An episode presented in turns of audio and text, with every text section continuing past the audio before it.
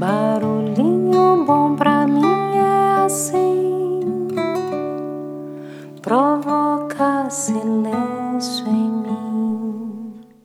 Hoje eu quero compartilhar uma parábola de um livro chamado As Mais Belas Parábolas de Todos os Tempos, de Rangel.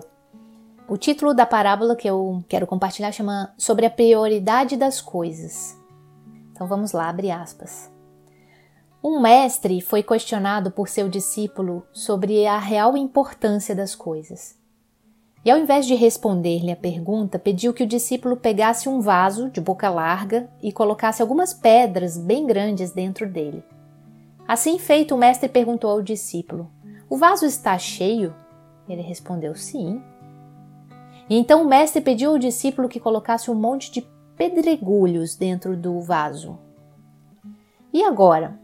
Está cheio? Ele respondeu: Sim. Novamente o mestre pediu ao discípulo que colocasse agora areia dentro do mesmo vaso. E agora? Está cheio? Ele respondeu: Sim, está. E então o mestre pediu que fosse colocada água dentro do vaso. E nesse ponto o discípulo prontamente disse: Já entendi, mestre, já entendi. A real importância das coisas está na forma como as armazenamos, certo?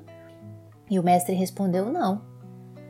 O vaso só pode ser cheio dessa forma porque as grandes coisas foram colocadas primeiro, depois as menores e assim por diante. Assim também é a vida. Priorize sua vida com as coisas que realmente são grandes e importantes, como a sua família, os seus amigos e seu desenvolvimento pessoal e profissional. Depois, priorize as menores.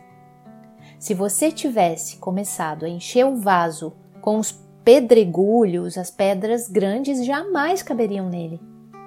Assim também, se você se ocupar apenas com as pequenas coisas, as grandes não terão espaço. Fecha aspas. E aí, que tal esse barulhinho bom? Assim que você puder, todos os seus dias, ao acordar, esteja disposto a priorizar tudo o que é mais importante na sua vida, fazendo valer a pena viver todos os seus dias e trazendo mais significado e mais propósito para a sua vida. E aí? O que é realmente importante na sua vida? Quais são as grandes pedras que você tem em sua vida? Que tal esse barulhinho bom?